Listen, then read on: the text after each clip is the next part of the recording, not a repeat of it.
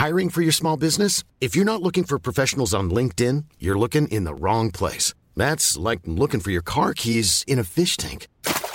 LinkedIn helps you hire professionals you can't find anywhere else, even those who aren't actively searching for a new job but might be open to the perfect role. In a given month, over 70% of LinkedIn users don't even visit other leading job sites. So start looking in the right place. With LinkedIn, you can hire professionals like a professional. Post your free job on linkedin.com slash people today. Ryan Reynolds here from Mint Mobile. With the price of just about everything going up during inflation, we thought we'd bring our prices down. So to help us, we brought in a reverse auctioneer, which is apparently a thing. Mint Mobile unlimited premium wireless. Ready to get 30, 30, bit to get 30, bit to get 20, 20, 20, bit to get 20, 20, bit to get 15, 15, 15, 15 just 15 bucks a month. So, Give it a try at mintmobile.com slash switch. $45 upfront for three months plus taxes and fees. Promo rate for new customers for limited time. Unlimited more than 40 gigabytes per month. Slows. Full terms at mintmobile.com. Jewelry isn't a gift you give just once. It's a way to remind your loved one of a beautiful moment every time they see it. Blue Nile can help you find the gift that says how you feel and says it beautifully with expert guidance and a wide assortment of jewelry of the highest quality at the best price. Go to BlueNile.com and experience the convenience of shopping Blue Nile, the original online jeweler since 1999. That's BlueNile.com to find the perfect jewelry gift for any occasion. BlueNile.com.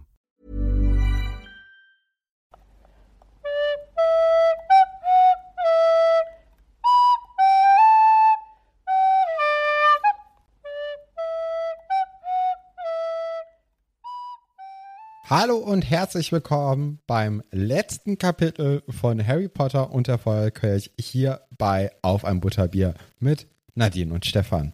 Hallo Ja. Nadine. Einen wunderschönen guten Abend, Stefan. Guten Abend. Guten Abend. Genau, wir haben uns hier äh, zusammengefunden, um das 37. Kapitel vom vierten Buch Harry Potter zu besprechen. Es ist ja fast schon endlich soweit, aber auch es ist auch ein bisschen überraschend, ne, dass wir jetzt hier schon angelangt sind. Sowohl, also es, es, es ist irgendwie komisch. Es ist auf der einen Seite wirklich schon ein sehr, sehr langes Buch. Wir besprechen es ja seit September. Und auf der anderen Seite denkt man so, okay, jetzt ist das Buch auch schon vorbei. Und man hat so ein bisschen das Gefühl von Sommerferien, oder? Ja, und ein bisschen Wehmut. Weil jetzt Okay. denke ich, boah, jetzt haben wir vier Bücher von sieben besprochen. Also klar, die anderen sind ja jetzt auch lang, vor allem das fünfte und so. Also da kommt ja auch noch ein bisschen was auf uns zu. Aber ich find's schon doll. Ich kann, ich glaube, ich find's, also das, ich, ich finde das schon, ich bin ein bisschen wehmütig. Ja. Weil irgendwann, irgendwann sind wir ja durch. Und dann schrecklich. Irgendwann kommt der Moment, ja. Ja. Das stimmt. Ja. Aber wir haben ja noch sehr, sehr viel Zeit vor uns. Mhm. Also ich glaube, das nächste Kapitel oder das nächste Buch ist doch eins der längsten. Das ist das ich. längste, ja. Das Aber ich das weiß gar nicht, ich weiß nicht, ob sich das in den Kapiteln so bemerkbar macht oder ob die Kapitel an sich einfach nur länger sind. Das müsste ich mal nachgucken. Ja, Ich muss das auch noch bestellen und verpacken. das ist gut, damit Mhm. wir dann auch irgendwann mit dem fünften Buch starten können. Äh, wir werden natürlich eine kleine Pause machen, aber da werden wir jetzt noch nicht drüber reden, erst in einer Woche oder so. Ja, Mhm. der Anfang heißt das äh, 37. Kapitel.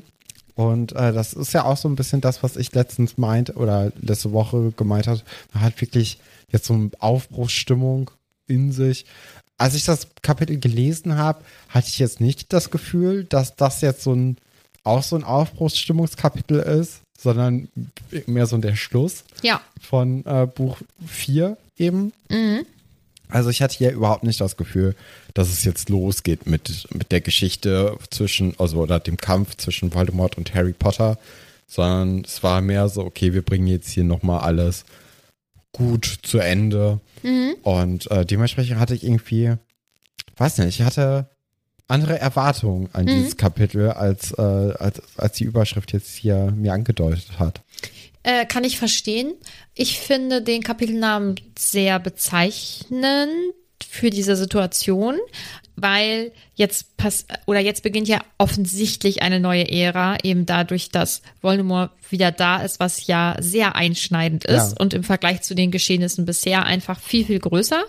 Und für mich ist das jetzt so die Ruhe vor dem Sturm. Jetzt wird so erstmal im Hintergrund so ein bisschen vorbereitet. Da sind die Kinder natürlich nicht mit dabei, also Harry und seine, seine Truppe.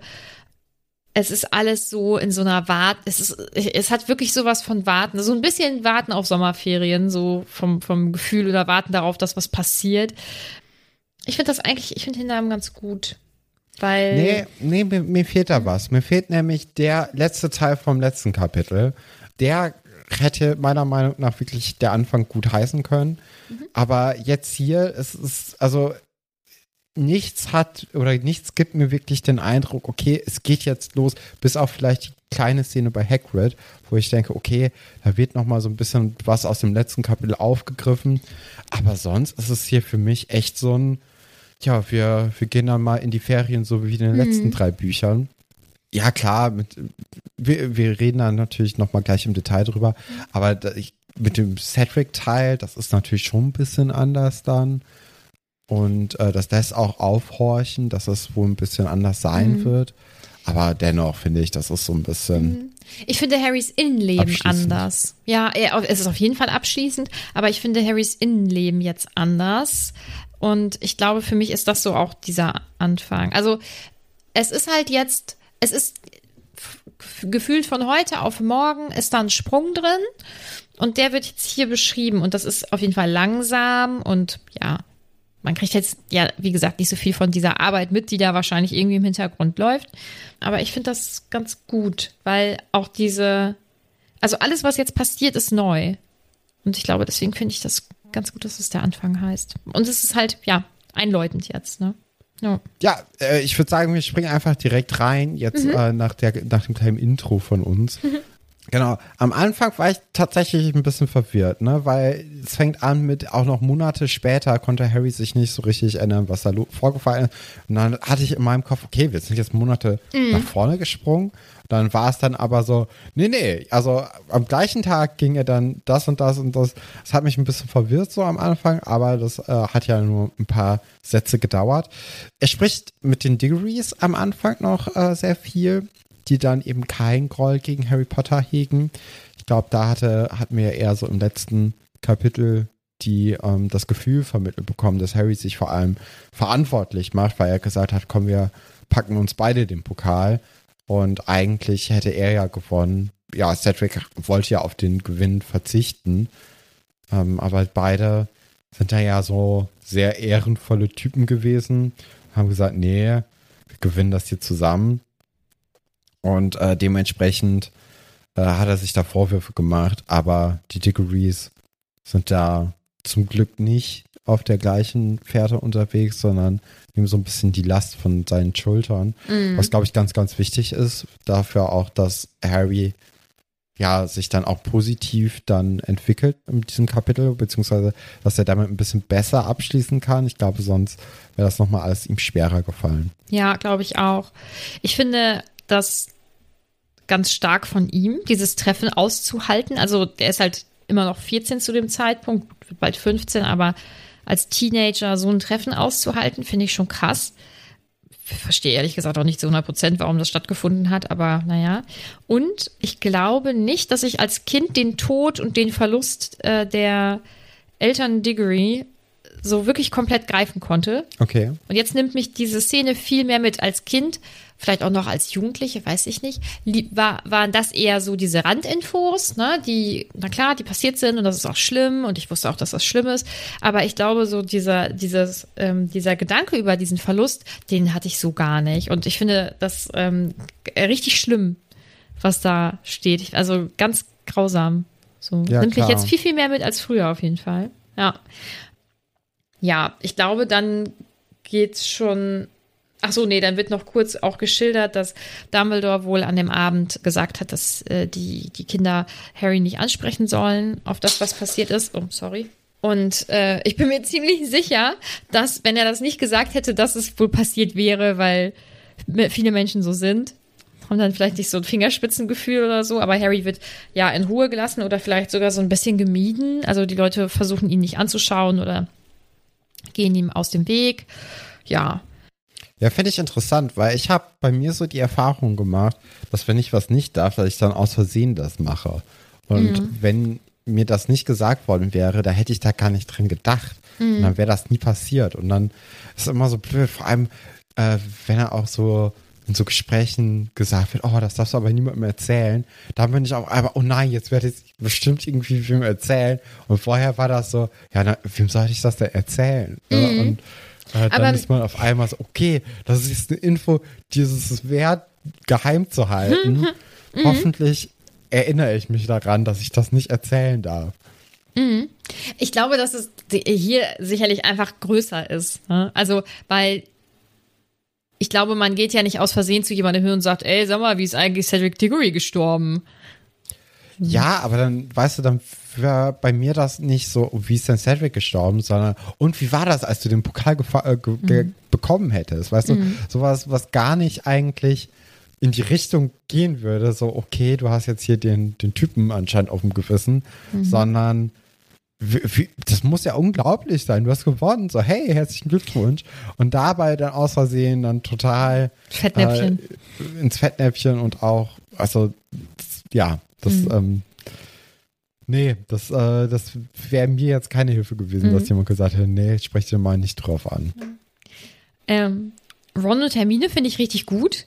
Also ich finde, das zeigt, dass die eine ganz tolle Freundschaft miteinander haben, die drei, weil sie äh, jetzt nicht irgendwie, also sie warten im Prinzip, dass Harry loslegt, vielleicht auch mit Rätseln oder drüber sprechen oder so und ähm, sind ihm einfach immer sehr nah, ähm, aber gehen, glaube ich, so ganz normal einigermaßen mit ihm um. Das finde ich ganz, ganz schön. Und, ähm, ja, die waren ja aber auch bei diesen sehr nervenaufreibenden Dingen ja. äh, oder Gespräch oder Meeting dabei mhm. im Krankenhaus. Ich glaube, dann äh, weißt du auch, okay, wenn mir gerade gesagt wird, warte, bis Harry das selbst anspricht und äh, du das alles miterlebt hast, dann, dann wirst du dich halt auch mal am Riemen reißen, dann bisschen warten. Ja, ich glaube, es gibt Leute, die sind so. Ja, ich zum Beispiel. Aber das, ich finde das bei denen ganz, ganz gut. Also dieses, ja. äh, ihn so ein bisschen, ich sag mal, nebenher laufen lassen, ähm, ja, nichts irgendwie überstürzen oder so, ihn bedrängen oder sowas. Das finde ich ähm, für, für, die sind ja jetzt 15, für 15-Jährige finde ich das gut. Ich finde, es ist ja eine, eine spannende Information, dass Harry zu den Dursleys zurück muss. Weil. Ja, ja, wahrscheinlich, weil die Dursleys einfach den besten Schutz bieten, während er nicht in Hogwarts ist. Also, das wird ja auch in den Kapiteln vorher gesagt, dass der deswegen immer zu den Verwandten eben musste. Mhm. Und deswegen ist es eben keine Option, zu den Weasleys die gesamten Sommerferien überzugehen. Ja, ich finde es lieb, dass Molly wollte, dass er zu denen kommt. Auch sie kümmert sich. Oder ich denke, die gesamte Familie ähm, steht da sehr stark hinter ihm. Das finde ich ganz schön. Ja. Meinst du, die treffen sich in den Ferien? Ja, ah, wahrscheinlich dann nicht, ne? Also wahrscheinlich äh, wollen eigentlich alle gerne aber dadurch, dass eben die Dursleys jetzt den, den besten Schutz geben und das Voldemort zurück ist, sagt man sich, okay, da musst du eben die zwei, drei Monate ausharren und äh, ja, hast du halt Pech gehabt. Hm. Bisschen blöd natürlich, aber. Ja, schöne Ferien. ja. ja. aber ich glaube auch, dass das ganze Verhältnis mit den Dursleys sich auch vielleicht ein bisschen aufweichen könnte jetzt in den kommenden Büchern. Man wird ja auch einfach erwachsener. Vielleicht ja, also ich kann mir auch gut vorstellen, dass die erwachsenen Dursleys dann einfach irgendwann nicht mehr es hinkriegen, ihn so zu unterdrücken, weil er einfach ja zu schlau wird und auch zu groß wird, um damit das irgendwie gut geht.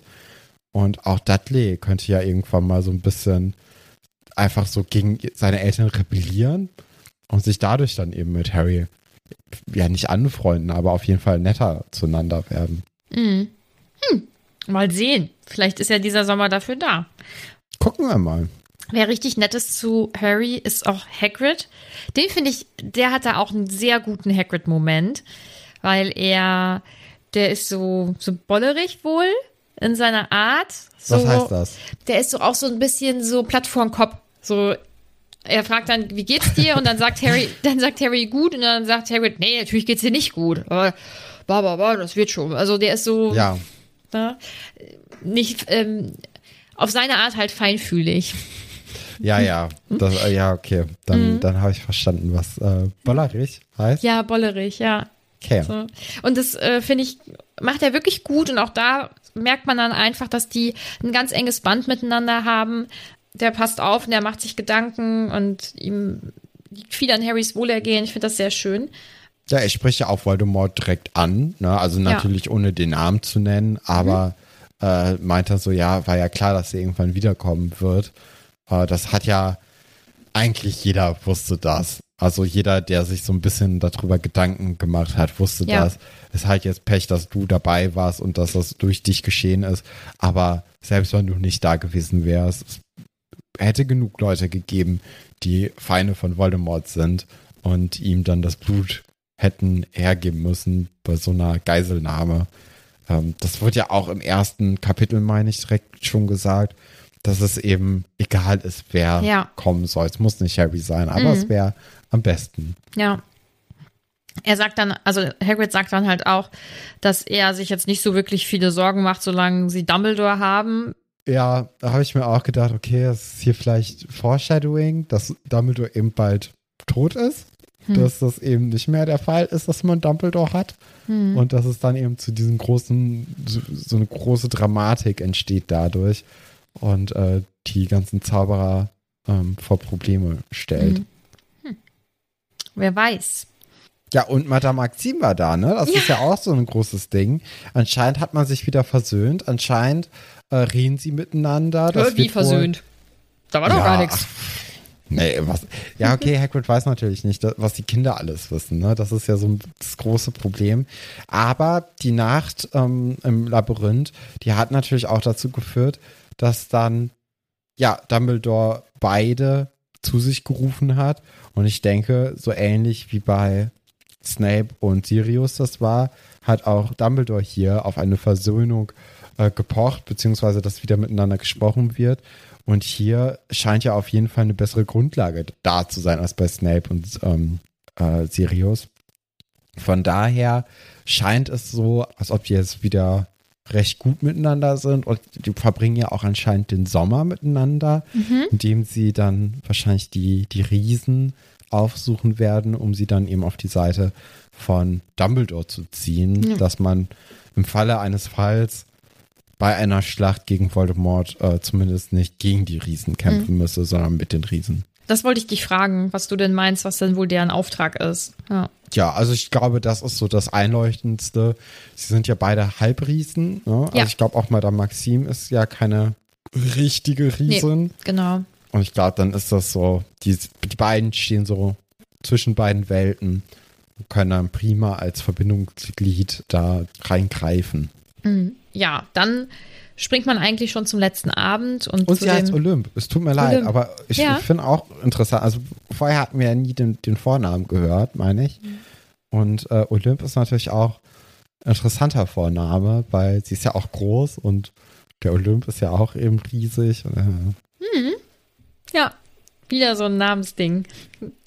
Ja, dann springen wir zu dem, zu dem letzten Abend vor der Abreise und ähm, es wird dann beschrieben, dass Harry ähm, da wohl ein bisschen Schiss vorhat oder da, da ja nicht wirklich Lust drauf hat, weil logischerweise wird er angestarrt, ist ja ganz klar. Und er hat sich bisher immer so ein bisschen davor, ja, gedrückt hört sich doof an. Er ist dem Ganzen immer so ein bisschen aus dem Weg gegangen, indem er halt essen gegangen ist, wenn er wusste, dass nicht mehr so viel los ist und so.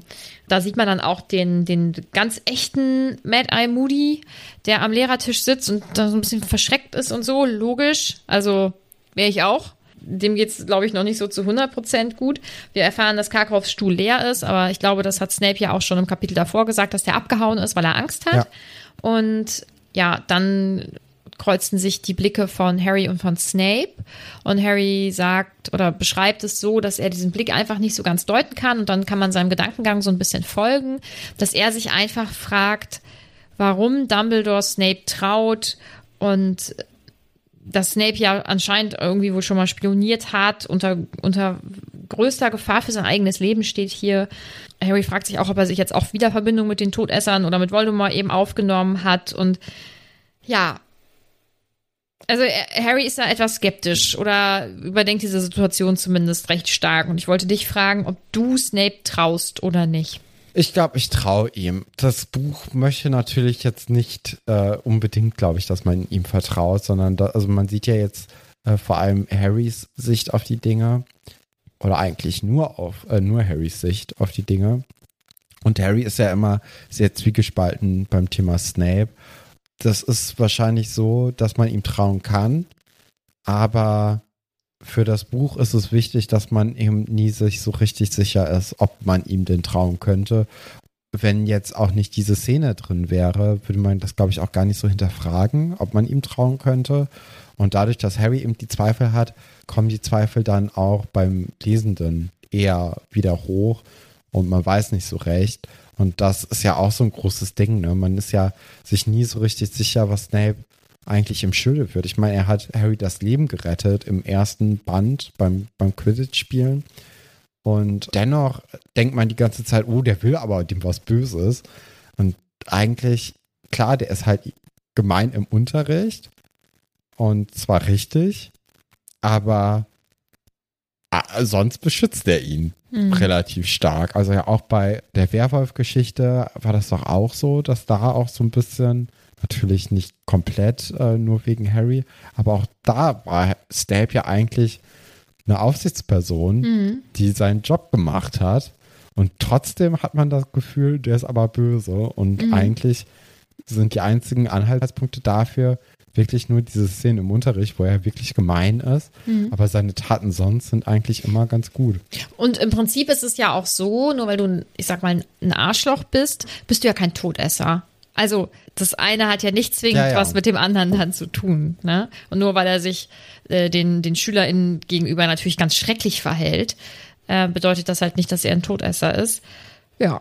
Ja, Harry sieht dann ja auch nochmal Cho Chang und ähm, sie, sie weint ja stumm, als dann auf Cedric angestoßen wird und generell über Cedric gesprochen wird von Dumbledore.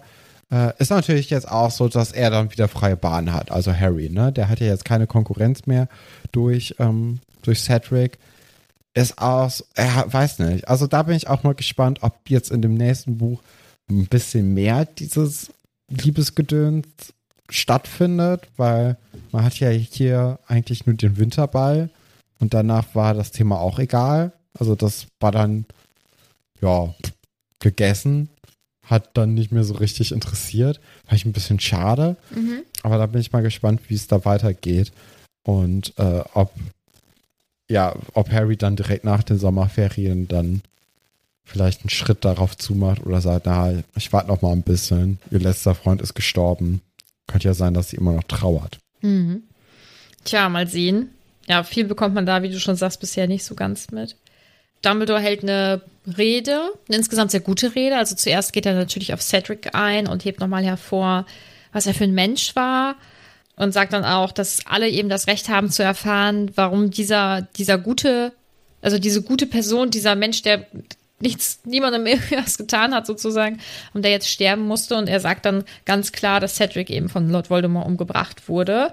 Und äh, das ist natürlich erstmal schockierend für alle und die Leute beginnen auch zu flüstern und so und äh, Dumbledore sagt dann außerdem, dass das Zauberministerium nicht möchte, dass die SchülerInnen diese Informationen bekommen und dass er es aber wichtig findet, hier nicht zu lügen oder grundsätzlich äh, die Wahrheit zu sagen oder die Wahrheit ist der Lüge halt vorzuziehen.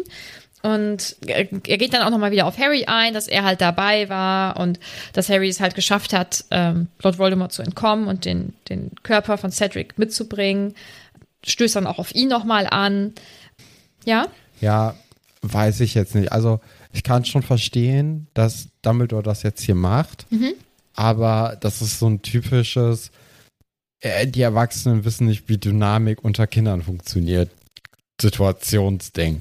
Also Dumbledores Absicht ist hier natürlich zu zeigen, ey, Harry hat das richtig gut gemacht, um äh, auch mal, zu, ja, einfach um Harry zu sagen, du hast das richtig gut gemacht und das dann eben vor allen. Mhm. Um, aber unter Kindern kommt sowas eigentlich nie gut an, wenn man jemanden so lobt. Und ja. äh, das ist Harry ja auch in diesem Moment einfach unangenehm. Und er möchte das ja eigentlich gar nicht. Mhm. Und äh, das ist schon, ja, so ein bisschen aneinander vorbeigesprochen, habe ich das mhm. Gefühl. Ich lese das ganz anders. Für mich ist das, wenn Dumbledore nichts zu Harry sagen würde, wäre es merkwürdig, weil jeder hat mitbekommen, dass Harry mit der Leiche von Cedric wiedergekommen ist.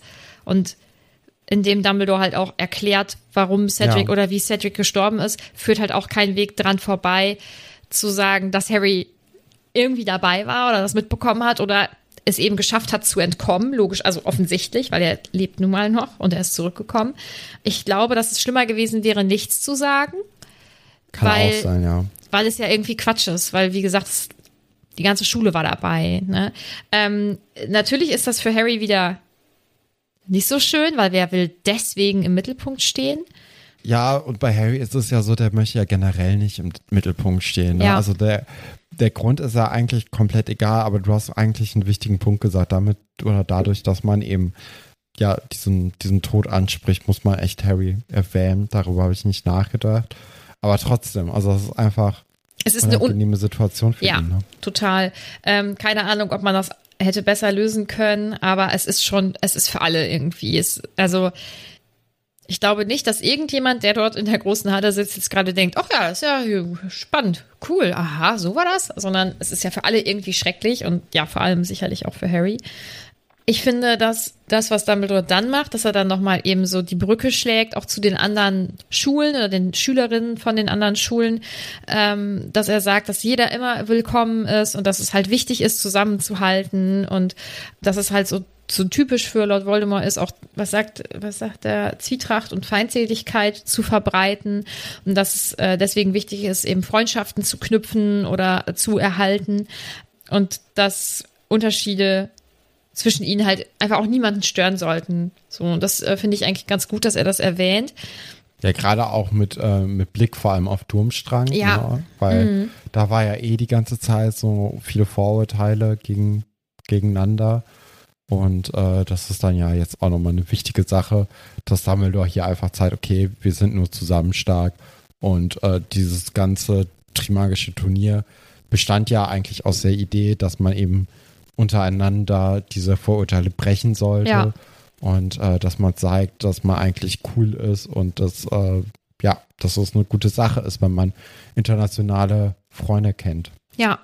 Und ich finde diese Rede ja auch übertragbar. Also man liest das und man denkt, das könnte man auf sehr viele andere Situationen auch im realen Leben irgendwie übertragen. Dass es wichtig ist, zusammenzuhalten, sich nicht zu misstrauen und so. Also ähm, finde ich eigentlich ganz gut. Ich frage mich, also es gibt ja diesen Moment, da soll eben auf Harry angestoßen werden und Harry sieht halt, dass Malfoy, Crab und Gold das nicht machen. Und ich frage mich, wie das wohl für diese drei und auch für Harry oder für alle, die es wissen, sein muss, in, in einem Raum sich zu befinden und über diese Situation zu sprechen, mit dem Wissen, dass die Väter der drei ja dabei waren. Bei dem Mord auch an Cedric und bei der Wiederauferstehung von Lord Voldemort. Ja, ist die Frage. Wissen die drei das, dass ihre Väter dabei waren? Ich weiß nicht. Ich weiß nicht, ob die das zu dem Zeitpunkt jetzt so schon wissen können oder so. Keine Ahnung, aber es Ich glaube nämlich nicht, ehrlich gesagt. Hm. Weil, also, ich weiß jetzt auch nicht unbedingt, also ich kann mir schon vorstellen, dass dann die Eltern ihre Kinder schon so ein bisschen in die Richtung erziehen auch, dass sie auf jeden Fall das irgendwie, also ihre, ja, ihre Vorstellungen dann auf die Kinder auch übertragen möchten gerne. Aber ich bin mir jetzt nicht so sicher, ob die Kinder wirklich wissen, dass ihre Eltern auch Todesser sind. Hm.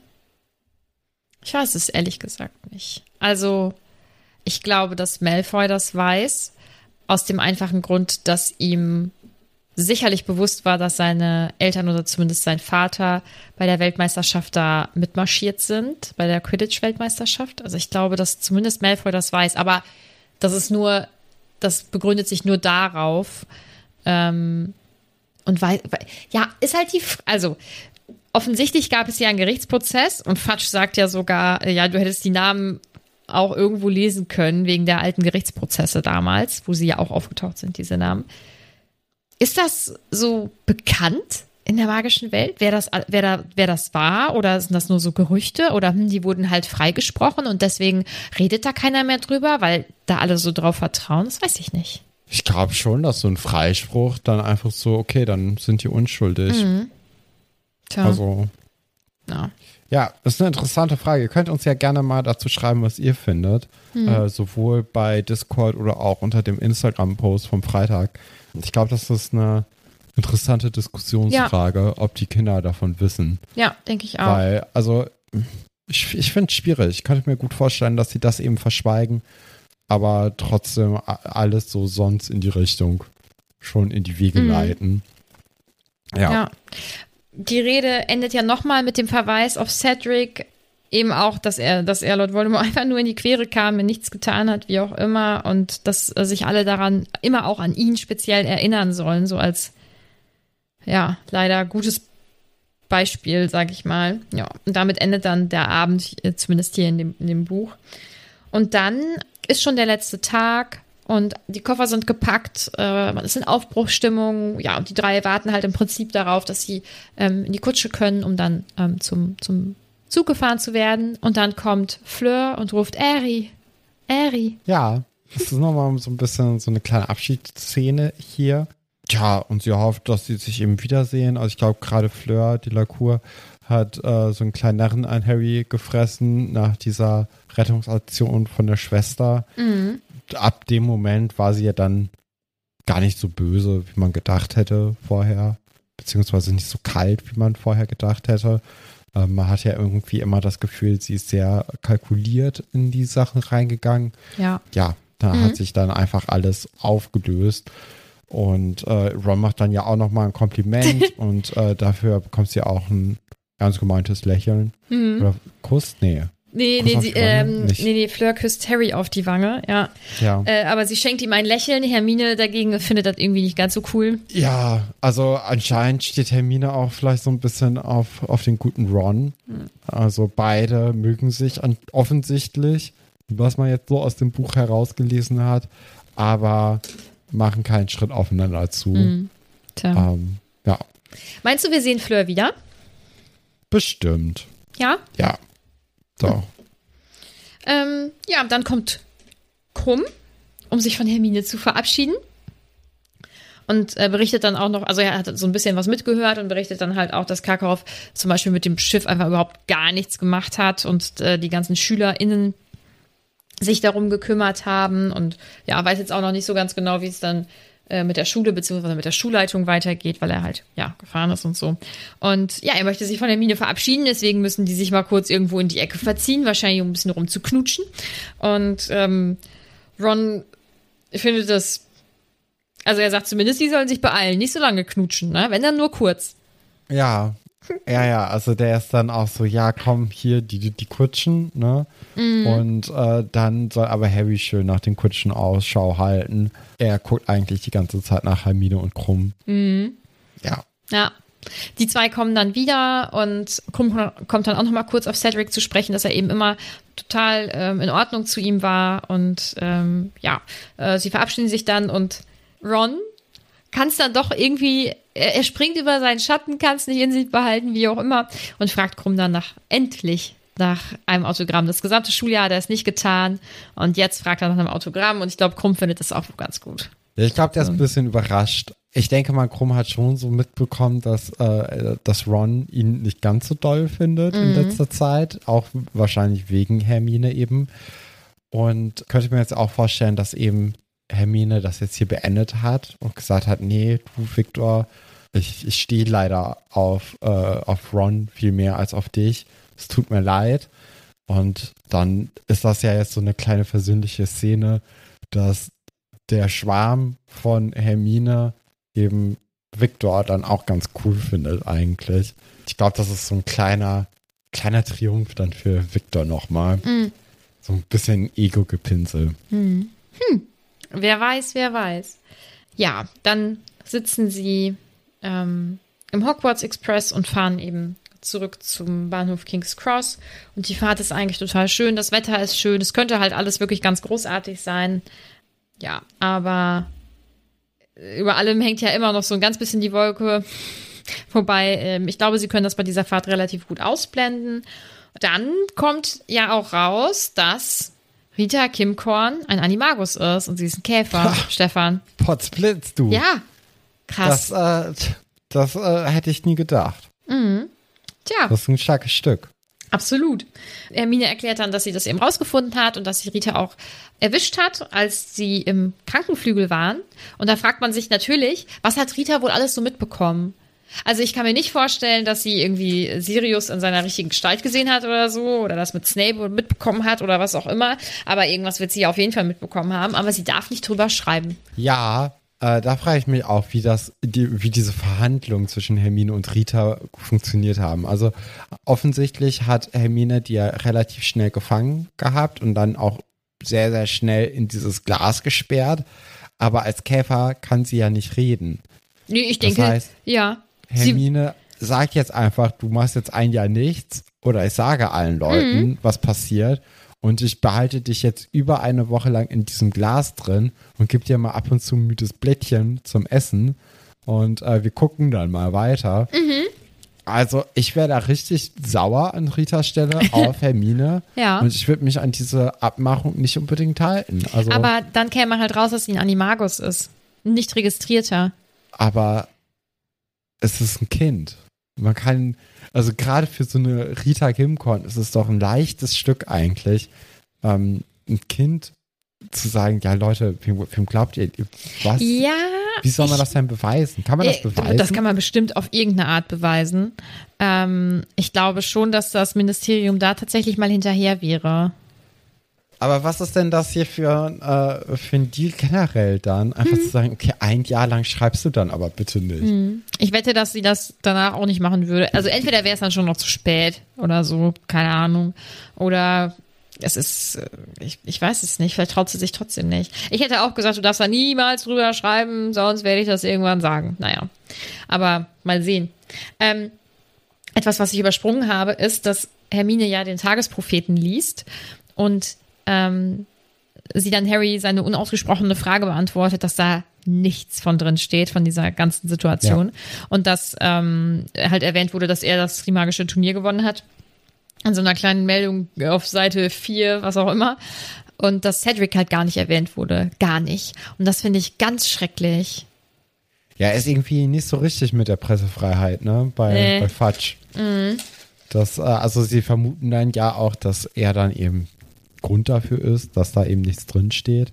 Ja, Tja. kann man auch in gewisser Weise verstehen, dass da keine Panik geschürt werden soll. Äh, dennoch Mhm. Ja. fragwürdig so ein bisschen. Ja, ne? total. Wenn Rita hätte sch schreiben können, wie auch immer, was meinst du, hätte sie gebracht? Voldemort ist zurück oder Harry ist verrückt? Für welche Geschichte hätte sie sich entschieden? Beide.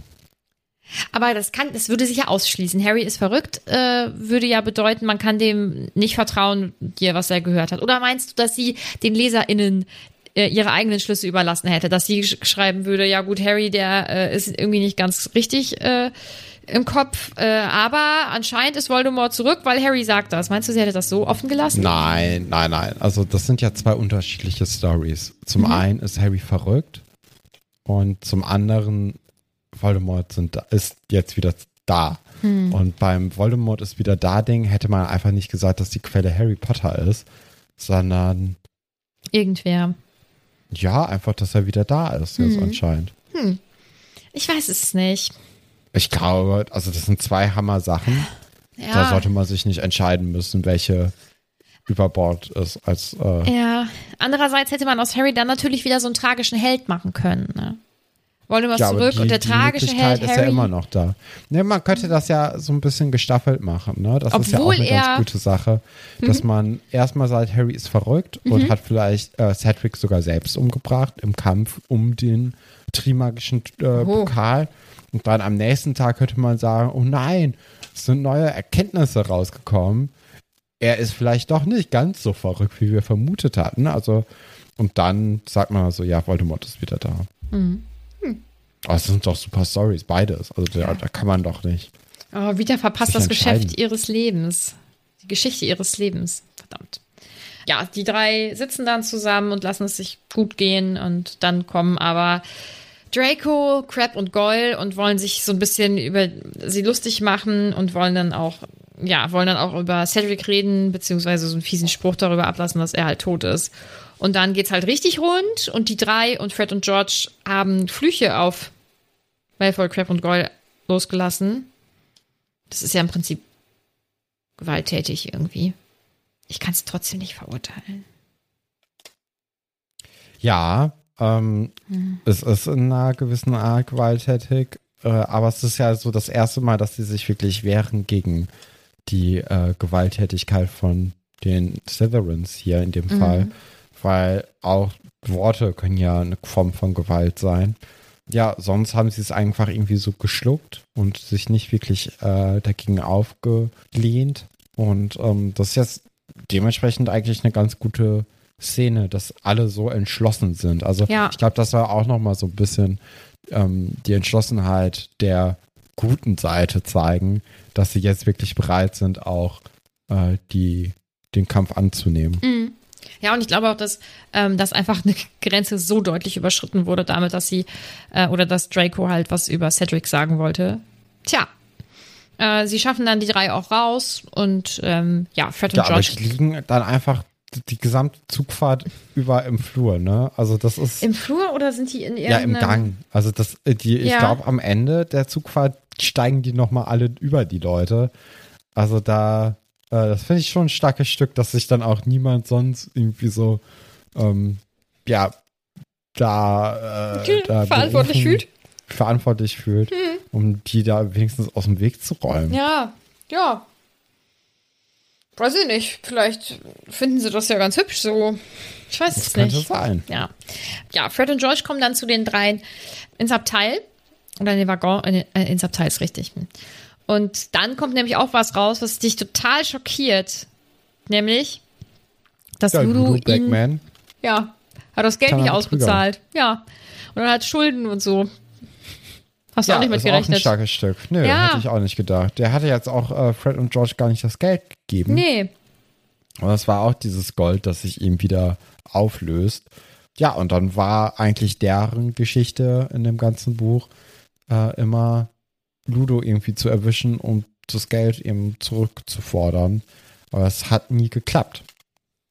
Ja, ist natürlich ganz schön doof für die zwei, weil das ihre gesamten Ersparnisse waren und sie ja wirklich außerordentlich gut getippt haben. Aber naja, Harry überlegt sich dann jetzt, also er hält die zwei dann nochmal zurück, als der Zug ankommt und alle ähm, auf, das Bahnste äh, auf den Bahnsteig wollen und sagt, dass er ihnen das Geld geben möchte, diese 1000 Galeonen und sie wollen das erst ablehnen und er sagt, wenn ihr das nicht nehmt, dann schmeiße ich es in den nächsten Gully, es ist mir egal, ich will das nicht haben. Äh, er braucht es ja auch offensichtlich nicht. Und ich finde es irgendwie schön, dass er den beiden das gibt. Mm, Und ich frage mich, was sie wohl mit dem Geld anfangen werden, Stefan. Oder ich frage dich. Ja, hoffentlich ihren, äh, ihren Shop da eröffnen und dass sie dann gut Scherzartikel herstellen können. Äh, ich fand noch äh, wichtig, dass Ludo eben während des Turniers die ganze Zeit auf Harry gewettet hat und deswegen eben auch die ganzen Tipps an Harry weitergeben wollte. Ja. Also das ist ja auch noch mal so ein bisschen wie shady der Charakter eigentlich ist von Ja. Ludo. Dass er hier als Juror eben auch auf den Ausgang des Turniers wettet. Äh, Dass das überhaupt geht, ist schon ein starkes Stück.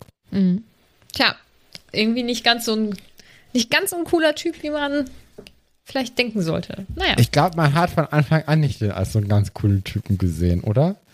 Ich glaube, dass ich das als Kind echt nicht so ganz durchschaut habe. Ich glaube, beim Quidditch ist er noch so ein bisschen der, der nette Sportonkel, aber ähm, relativ schnell danach war das eigentlich nur ein Haludri. Also da hat er nicht so richtig guten, äh, guten Eindruck auf mich gemacht. Äh, wir erfahren jetzt aber auch bei dieser Übergabe von den 1000 Galeonen, dass Harry sich aber auch wünscht, dass man doch Ron bitte einen schönen Umhang kaufen sollte. Ja, dass er dann Recht. auch irgendwie was davon hat. Und äh, weil Ron würde ja von Harry Potter dann nie dieses Geld annehmen. Und über die Brüder wäre das dann vielleicht ein bisschen eher der Fall. Ja. Ja, eigentlich, ich sag mal, ein ganz nettes letztes Kapitel so.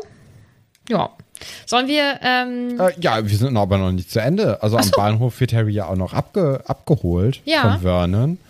Und ähm, Molly fängt auch noch mal Harry ab und sagt hier, in den Ferien kannst du uns bestimmt besuchen. Mal gucken. Und Hermine küsst Harry auf die Wange. Ist ja auch so ein Ding. Das glaube ich dann irgendwann so im Teenageralter ist dann auf einmal so eine Art von Begrüßung oder Verabschiedung für so einen ganz, ganz kurzen Zu- Moment. Irgendwie, was man denkt so, ja, das macht man doch als Erwachsener. Also natürlich machen wir das jetzt Mhm. na auch. klar. Fand ich sehr interessant. So, die meisten haben natürlich gefragt, was du beim fünften Buch erwartest, aber ich würde sagen, das machen wir ganz zum Schluss. Ja, oder das machen wir nach dem Film, oder? Oh ja, das Der geht Ausblick. auch. Wir sind ja erstmal, wir machen ja erstmal heute noch den, den Ausblick auf den Film, worüber wir uns da freuen, Mhm. was sehen zu können. Und äh, dann bei der Filmfolge erwartet uns natürlich dann auch der Ausblick auf das fünfte Buch. Also möchtest du auch noch nicht sagen, was du, was im nächsten Kapitel passieren wird?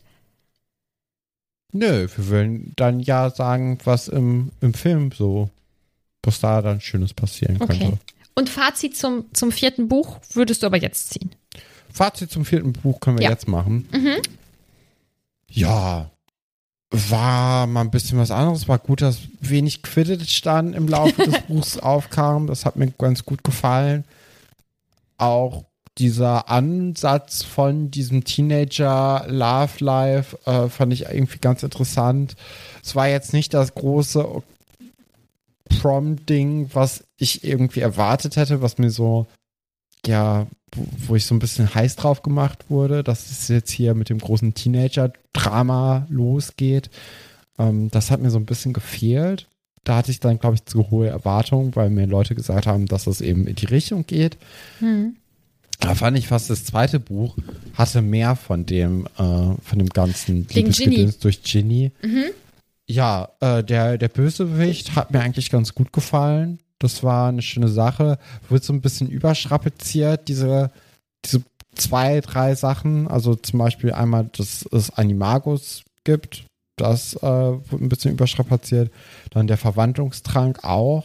Aber ja, ich glaube, es war schon in Ordnung insgesamt. Diese ganze Idee mit dem Trimagischen Turnier war eigentlich auch schön. War schön, dass man die Welt noch mal ein bisschen international eröffnet hat oder geöffnet hat. Dass man einfach sieht, dass es noch andere Schulen gibt und äh, dass die eben auch so ähnliche Probleme ungefähr haben. Was Voldemort zurück ist, ist auch eine gute Sache, weil es jetzt so wieder Fahrt aufnimmt. Ich hatte zwischenzeitlich so ein bisschen das Gefühl, dass sich das Buch verläuft in diesen Trimagischen Turnier-Dings einfach. Aber das, ähm, ja, hatte ein gutes Finale eigentlich. So das, aber ja, also beim Trimagischen Turnier ist es halt so, dass diese ersten drei Aufgaben wirklich total egal waren. Also es war einfach nur so unnötige, gefährliche Sachen, wo man auch eigentlich sagen könnte, ja, ich habe es nicht geschafft. Und dann wäre man einfach ganz am Ende zu diesem, äh, in das Labyrinth hätte gehen können. Und es wäre auch egal gewesen eigentlich. Also diese drei Aufgaben haben nicht so wirklich Sinn ergeben, meiner Meinung nach. Ja, aber ich, Rita fand ich wunderbar, dass sie jetzt da ist. Also das ist eine ganz tolle Charakter-Einführung gewesen. Und sonst ist noch irgendwie was passiert. Ich glaube Hagrids. Liebesleben war auch noch interessant, dass es da auch nochmal so diese Riesensache gibt. Ja, und die ganzen Todesser, ne? Also das ist natürlich auf jeden Fall äh, vielleicht sogar das Interessanteste, dass wir jetzt sehen, wer alles äh, Todesser ist. Und äh, ja, ganz besonders dann eben die zweite Hälfte vom letzten Kapitel, die fand ich großartig. Ja, aber ich glaube, das ist so ungefähr auf der gleichen Höhe wie der zweite Band, so vom Standing her in meiner Wahrnehmung. Hm, das ist aber eigentlich dann ein ganz gutes Fazit, ne? Ja, hat schon Spaß gemacht. Also, doch, würde ich sagen. Auch, dass natürlich so viele Theorien von mir richtig waren, das hat mich auch Ja. gefreut. Ja, da gehen wir ja gleich noch drauf ein. Ich habe ja mal hoffentlich alle, wahrscheinlich nicht alle, aber ich habe ja mal alle möglichen Theorien von dir aufgeschrieben, ob bewahrheitet am Ende oder nicht. Ja. Mm. Time is Temporary fragt, findet ihr es gut oder bedenklich, dass so viele Animagi unter dem Radar fliegen? Ist Registrierung gut? Ich glaube, ich habe den Sinn der Registrierung noch nicht so ganz verstanden, weil man kann sich auch unsichtbar machen. Also, also warum wird das so Vielleicht dann Falsverbrechen stattfinden, dass man dann das dann auch im Blick hat. Aber ja, also das ist so ein, ist so ein Ding. Irgendwie im letzten Buch hat man das mitbekommen, dass es halt sowas gibt wie unregistrierte Animagi eben gibt. Das hat man ja im letzten Buch dann eben mitbekommen. Dass man das jetzt dann direkt wieder macht, ist so ein bisschen redundant. Aber ja, dann ist es halt so. Hm. Hm. Mm, Es wirkt unkreativ dadurch, dass man, weißt du, genauso wie diesen Verwandlungsdrang, dass man eine andere Person sein kann, dass der jetzt auch schon wieder so viel benutzt wurde in diesem Buch und auch, dass, ähm, äh, was war denn noch? Ja, äh, mit dem Portschlüssel, dass man direkt auch da, den total überstrapaziert gefühlt. Also im Grunde genommen tritt der nur zweimal auf in dem Buch, beziehungsweise dann drei, viermal durch die Reisen zurück. Hm, Aber ja, ist so ein bisschen, dadurch, dass das, ja, ich, ich weiß es nicht. Ich finde das Ist eigentlich, schwierig. Ich finde das eigentlich ganz gut. Ich habe das, also für mich fühlt sich das relativ natürlich an, wie die Sachen eingeführt und dann am Ende wieder benutzt werden. Aber ja, ich, ich lese es ja auch anders. Also, Ja, ne, ja. das ist, das kann man ja nicht vergleichen. Ja. Mm, Lou, fra äh, Naemi, deine Frage ähm, bezieht sich aufs fünfte Buch, deswegen müssen wir das in die Filmfolge reinschieben. Lou fragt, in dem Buch ist eine Person gestorben. Wer glaubt, Stefan stirbt noch, wenn überhaupt? Ja, alle Leute sterben doch hoffentlich, bis auf ein paar. Ähm, nee, also ich bin mal gespannt, wer stirbt. Also jetzt hier in dem Kapitel hatte ich so ein bisschen das Gefühl, okay, Dumbledore könnte bald sterben. Könnte mir aber auch vorstellen, dass jetzt erstmal so noch unwichtigere Leute sterben, wo man so eine halbe Beziehung zu aufgebaut hat. Zum Beispiel so ein Percy Weasley, der ist ja auch im Zaubereiministerium und hat da dann vermutlich dann auch gut mit, ähm, mit so, ja, mit dem Feind zu tun. Aber dann auch, wer, wer gibt's denn noch? Wer sterben könnte, wer, wer ähnlich, egal wie Cedric ist. Ja, Seamus und Dean. ja, wobei die sind sogar noch Mehr da. unwichtiger. Findest du, aber die sind ja, die treten ja mehr auf, die sind ja. Ja, aber nur immer in so Halbsätzen. Wobei Dean ja eigentlich auch, äh, glaube ich, im ersten Entwurf eine, zu, dem, zu der Truppe gehören sollte. Und dann wurde ja, aber der aber er ja aussortiert. nicht. Also nee, jetzt nee. ist er ja einfach nur so ein bisschen bei den Zwillingen dabei, wenn die gerade Spaß haben. nee oder das, nicht? ist, das ist Lee. Ach so. Dean Thomas und Seamus Finnegan sind mit äh, Neville, Ron und Harry im, im Schlafsaal. Die sind in, in, dem, Ah, in, den Jahr, okay. in dem Jahrgang. Mhm. Ja, ich weiß es nicht. Also da, da müssen wir uns mal. Vielleicht, vielleicht stirbt Krummbein. Irgendwie so Tiere mögen doch Leute auch, wenn Oh. die sterben. Das ist doch immer total emotional und dann. Ja, mögen ist halt vielleicht nicht das richtige Wort. Ich mag das nicht. Nee, aber das, das, das. Das äh, ist eine gute Methode. Ja, also das Mhm. ist doch auch ähm, im Film heißt es, glaube ich, Kicking the Dog, wenn so jemand so richtig böse sein soll, dann muss er halt irgendwie gemein zu Tieren sein und dann weiß man direkt, okay, das ist die böse Person. Zu Recht. Mhm. Und jemand, der ein Tier tritt oder so, äh, der kann ja nichts Gutes im, im Schilde führen. Mhm. Und äh, Bei, ja. House, bei House of Cards wird, glaube ich, in der ersten Szene ein Hund angefahren oder so und der Protagonist oder Antagonist, auf jeden Fall ein, ein Typ, der, glaube ich, eine wichtige Rolle spielt, bringt dann halt den Hund um, anstatt ihn zum Tierarzt zu bringen. Und dann habe ich die Serie aufgehört zu gucken. Ja, und dadurch äh, hat man ja direkt dieses Feindbild eben aufgebaut und muss dann eigentlich wenig anderes erklären, warum der dann böse ist. Ja, das- scheint einfach, dass das so ein durch und durch blöder Typ sein soll und deswegen Mhm. muss man sich da nicht weiter irgendwie was überlegen, warum Ja. der denn böse sein könnte. Also Ähm. vielleicht äh, Krummbein dann bald tot. Ja. Ermordet. Negan fragt, was für neue Scherzartikel werden die Weasley-Zwillinge wohl mit dem Geld produzieren? Ja, ich hoffe eine ganze Menge. Aber ich glaube, für, für einen detaillierten Scherzartikel äh, Inventar bräuchte man ein bisschen Zeit, um sich da irgendwie was äh, aus den Fingern zu zaubern. Ähm, wahrscheinlich wieder irgendwie so die Vermischung von Alltagsgegenständen aus der Zaubererwelt mit äh, irgendwelchen lustigen Twists. Was sind denn so, so Gegenstände, die so ein Zauberer braucht? Vielleicht ein Cape, das einen grün macht oder das, ähm, was, was gibt's denn noch? Was haben denn Zauberer so in der Welt? Kessel. Ja, so ein Kessel, der dann vielleicht auch Hüte. alles, alles salzig schmecken lässt oder Mhm. so. Oder ein Hut, der sich dann verändert, wenn man, wenn der Kontakt zum Kopf hat, Mhm. dass man immer so ein bisschen lustiger aussieht. Mhm. Ich weiß es nicht. Du könntest auf jeden Fall mit einsteigen. Ein bisschen mehr Zeit bräuchte ich als jetzt zehn Sekunden zum Nachdenken. Dann wären die Sachen auch lustiger oder besser. Aber ich finde die eigentlich, also für die Zeit finde ich die schon, finde ich die schon gut. Bin mit sowas sehr unkreativ. Außerdem, und das macht sie zur Zuhörerin des Monats, hat sie folgendes geschrieben, weil ihr letztens gefragt hatte, das erste Mal aufgelöst hatte Stefan das Buch in Folge 4.27. Also vor zehn Kapiteln hast du das, hast du das komplette Buch schon gelöst. Da war es recht spät, oder? Findest du? Also so komplett. Ich glaube, du hattest ja zwischendurch, also das mit, ähm, mit Ludo hattest du, glaube ich, schon früher. Und ich glaube, dass, ich weiß gar nicht, wann kam denn Barty Crouch Jr. überhaupt das erste Mal vor? Das muss ich ja auch ein bisschen ein, einbürgern. Ja, ja, kann, kann sein, aber es ist so, ja, ich finde schon, dass das recht spät ist, so das letzte Drittel insgesamt. Aber wahrscheinlich hat es dann mit Barty Crouch Jr., dass der dann wirklich erst vor so ein paar, also. Also ich glaube, ich, ich weiß jetzt gerade gar nicht, wann der die zweite. Ja, ich, ich kriege es jetzt nicht ganz raus. Ich hätte. Nee, das ist doch viel später. Naja, ich weiß es nicht.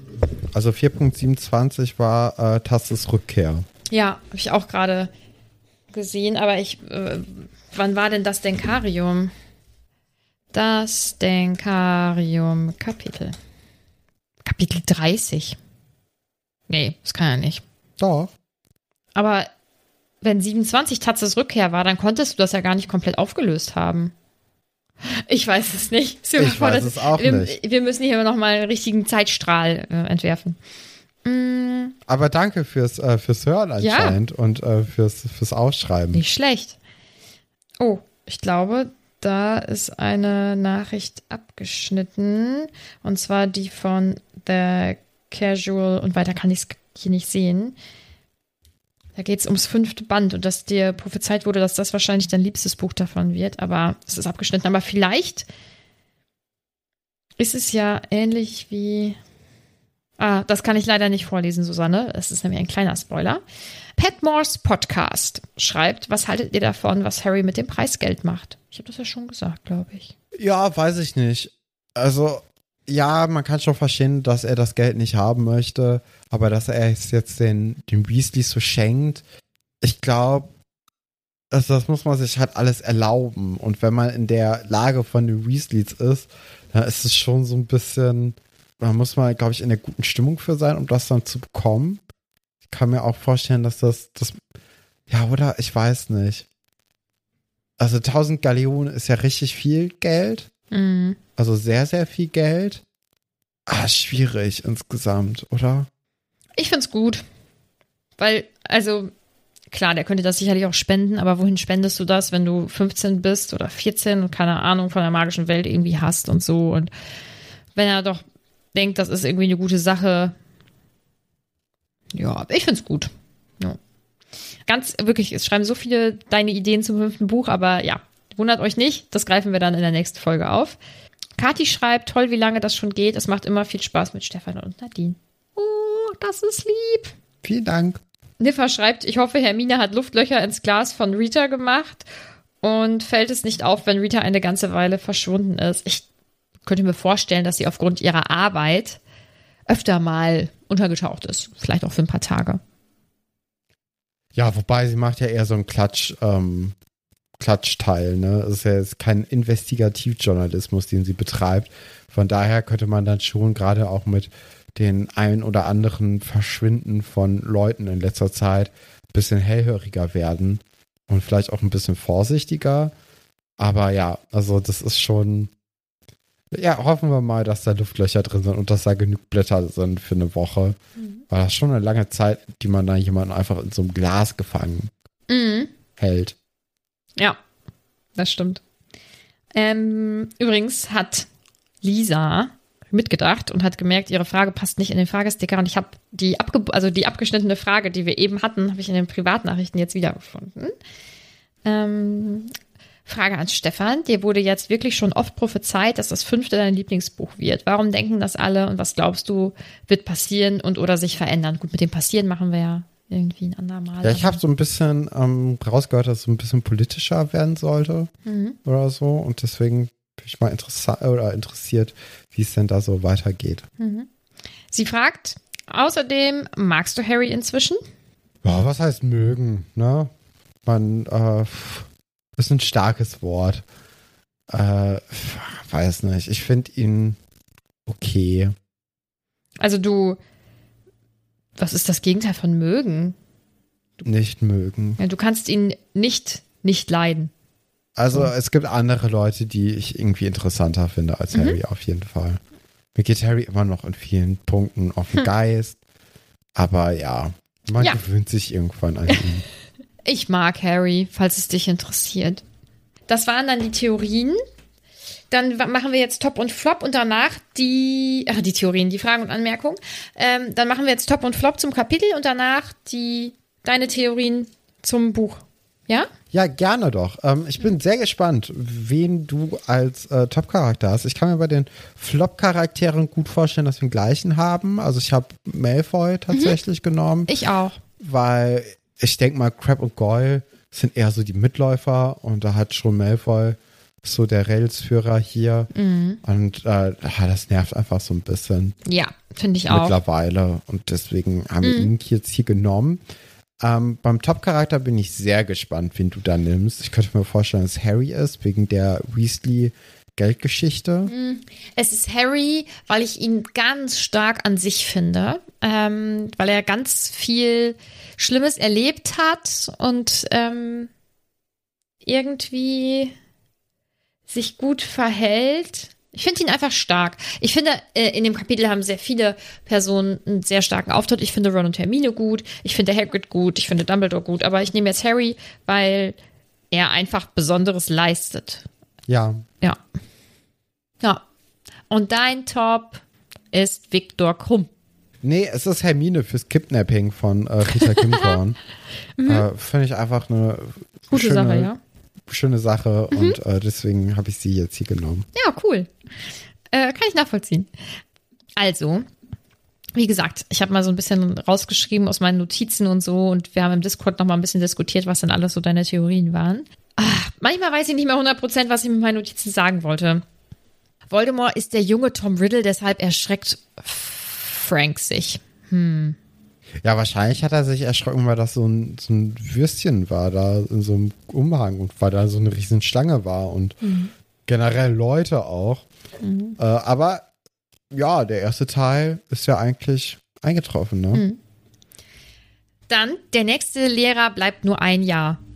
Hatte ich ja jetzt auch eigentlich im Grunde recht. Ja, auch wenn, also ich weiß jetzt nicht natürlich, ob Dingsbumsens ähm, Matt L. Moody auch im kommenden Jahr unterrichten wird, also der richtige dann. Aber der Barty Crouch ist ja quasi der neue Ja. Lehrer gewesen und der bleibt ja für ein Jahr nur.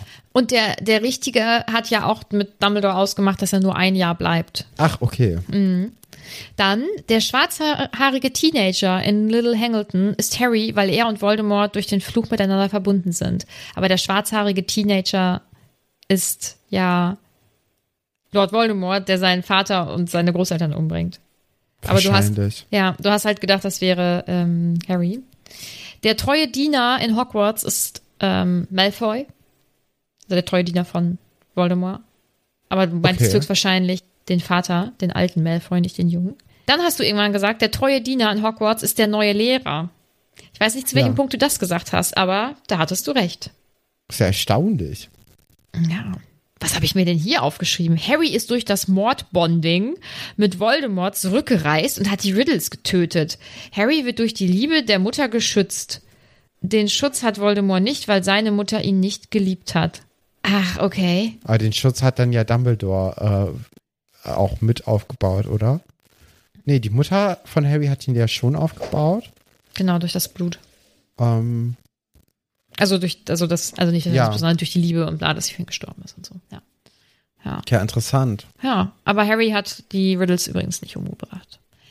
Nee, das ist mir jetzt auch klar geworden. Du hast irgendwann gesagt, Harry und Neville haben ein ähnliches Schicksal. Ich weiß nicht, an welcher Stelle das war, aber es ist ja schon ähnlich auf eine Art. Ich glaube auch. Also, Ja. so wie sich die Biografien jetzt so herauskristallisiert haben, Mhm. was eben mit Nevilles Eltern auch passiert ist. Das ist ja dann doch recht ähnlich. Ich glaube, das war ähm, in dem Kapitel zur äh, mit den Spinnen, wo die, die drei Flüche da an den Spinnen Mhm. ausprobiert wurden. Ah, ja, stimmt.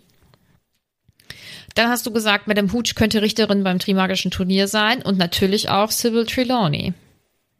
Ja, beides nicht zugetroffen. Ne? Die Spinnen sind magisch und verstehen, was mit ihnen passiert. Das wird weder bestätigt noch äh, verneint. Ausgeschlossen. Ja. Dann hast du gesagt, dass Fleur stirbt. Das ist zum Glück nicht eingetroffen. Dann hast du gesagt, dass Snape kein Todesser ist oder war. Ja, er war auf jeden Fall einer. Könnte man drüber streiten, oder? Weil er war ja Spion. Hm, ja, Oder war er erst Todesser und dann Spion? das weiß ich nicht. Okay.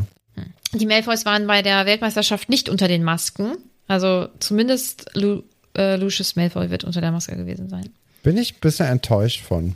Ich hätte ihn schlauer eingeschätzt. Mhm. Also das war so ein Punkt, wo ich dachte, ah, das ist doch, Tja, das ist es doch nicht. Mhm. Da kann man doch mehr von so jemandem erwarten. Mhm. Aber offensichtlich nicht. nee. Dann hast du irgendwann gesagt, dass Fleur Harry helfen wird. Das hat sie jetzt nicht gemacht. Und dass Sirius wusste, welche Aufgabe die zweite ist. Das wusste er auch nicht. Dann hast du irgendwann über das Geschenk von Sirius gesagt, das Messer ist ein komisches Geschenk. Wieso sollte es eingeführt werden? Das spielt noch eine große Rolle. Bisher nicht.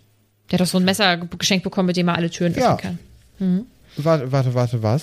Ein Messer, mit dem man Türen öffnen kann? Ja, oder nicht? Hat er nicht ein Messer geschenkt bekommen? Ja, aber nicht mit dem man Türen öffnen kann. Was, was kann man denn mit dem Messer machen? Leute abstechen? Ja, also, ein, also ich hatte dann ja irgendwann im Verlauf ähm, gedacht, dass es dann zu dem äh, für die zweite Aufgabe Mhm. mit dem Schwimmen, da wäre ja das Messer von Vorteil gewesen. Aber Türen öffnen. Oder hat das eine besondere Klinge? Interessant. Aber das kann doch irgendwas. Nee, das kann was Besonderes. Ja, äh, wahrscheinlich erfahren wir das im nächsten Buch. Könnte sein, dass du dich da vielleicht verplappert hast. Nee, habe ich nicht. Okay. Magisches Messer. Hier, also hier steht, das Messer hat die magische Zusatzfunktion, jedes Schloss zu knacken, selbst solche, bei denen andere magische Arten zu öffnen, wie beispielsweise Aluhumora versagen. Okay, das, das hatte ich überhaupt nicht mehr dann im Kopf. Äh, das wird dann Hm. aber für das, fürs nächste Buch interessant. Vielleicht. Da, Rita ist ein äh, Animagus. Ist korrekt. Easy. Also das, äh, das hätte ja auch das hätte ja jeder gesehen. Mhm. Hm, das ich als Kind auch gesehen. Ähm, ja, oder? Ja, ja. Winky hat den Zauberstab für Crouch Junior gestohlen. Ja, nicht ganz. Aber ich finde, es ist schon nah an, also was heißt nah an der Realität, aber du hast da schon eine Verknüpfung gesehen. Das war halt nicht die richtige, aber dass da irgendwas mit ist, ja. Crouch Junior war im Büro und kommt als Moody raus. Nicht schlecht. Ich meine, er war die ganze Zeit Moody, aber nicht schlecht. Crouch Junior kommt als Dobby mit Dianthuskraut zu Harry. Das ist äh, ja nicht korrekt. Ähm, aber er Ja, hat auch Dobby ja indirekt, dazu, ne? ja genau, er hat Dobby ja dazu gebracht. Und dann hast du danach gesagt, aber Crouch Junior ist ja tot, deswegen war das Crouch Senior. Ja, da, da hat irgendwie das letzte Puzzlestück äh, Ja. Gefehlt. Das war dann schwer zu argumentieren, warum das dann so sein könnte. Mhm. Ja, Dann hast du irgendwann gesagt, Dumbledore und Harry werden im Denkarium Harrys Traum nacherleben, den er ganz am Anfang hatte. Als das Denkarium eingeführt wurde, hast du das, glaube ich, gesagt. Und Moody ist der Bösewicht, beziehungsweise eigentlich Crouch Junior. Nicht schlecht. Und Wurmschwanz hat Barty Crouch Senior getötet. ja, Nee. ist dann ja auch eingetroffen. Nee, das war. Der Junior hat den Senior getötet. Aber Wurmschwanz hat ihn, hat ihm aufgelauert und ihn gefangen gehalten und so. Achso, ah ja, stimmt. Ja, Mhm. richtig.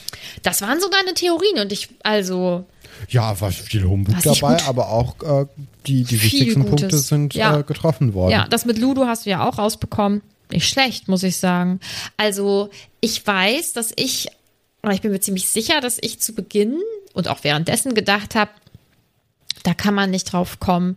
Du kannst höchstens denken, irgendwas stimmt mit Moody nicht. Das kommt mir komisch vor. Ich glaube, Moody ist auf die andere Seite übergelaufen. Aber dass du tatsächlich rausfindest oder vermutest, dass Barty Crouch Junior sich als Moody ausgibt, das ist schon krass.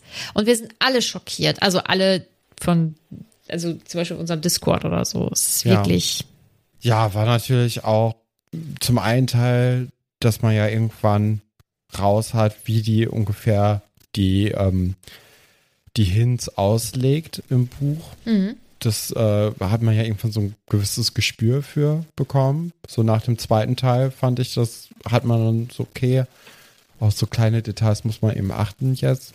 Ja, dann war es auch ein bisschen Glück. Mhm. Hm, Ich finde, du hast dich wirklich gut geschlagen. Ich bin sehr. Na, da reden wir in der nächsten Folge drüber. Ich wollte jetzt schon aufs fünfte eingehen. Ja.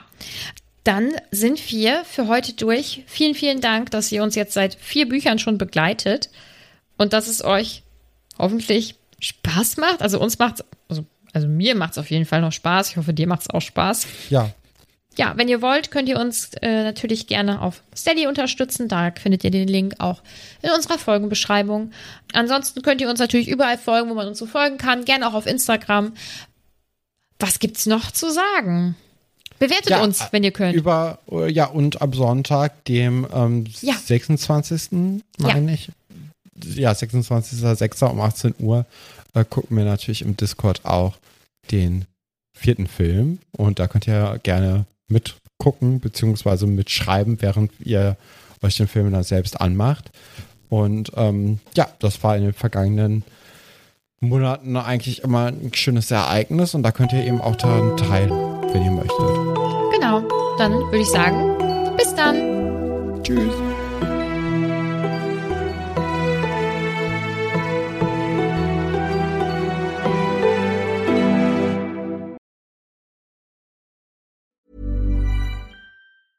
Mom deserves the best, and there's no better place to shop for Mother's Day than Whole Foods Market. They're your destination for unbeatable savings, from premium gifts to show-stopping flowers and irresistible desserts. Start by saving 33% with Prime on all body care and candles. Then get a 15-stem bunch of tulips for just $9.99 each with Prime. Round out Mom's menu with festive rosé, irresistible berry chantilly cake, and more special treats. Come celebrate Mother's Day at Whole Foods Market. Even on a budget, quality is non-negotiable. That's why Quince is the place to score high-end essentials at 50 to 80% less than similar brands. Get your hands on buttery soft cashmere sweaters from just 60 bucks, Italian leather jackets, and so much more. And the best part about Quince, they exclusively partner with factories committed to safe, ethical, and responsible manufacturing. Elevate your style without the elevated price tag with Quince. Go to quince.com slash upgrade for free shipping and 365-day returns. Even when we're on a budget, we still deserve nice things. Quince is a place to scoop up stunning high-end goods for 50 to 80% less than similar brands. They have buttery soft cashmere sweaters starting at $50, luxurious Italian leather bags, and so much more. Plus, Quince only works with factories that use safe, ethical, and responsible manufacturing. Get the high-end goods you'll love without the high price tag with Quince. Go to quince.com slash style for free shipping and 365-day returns.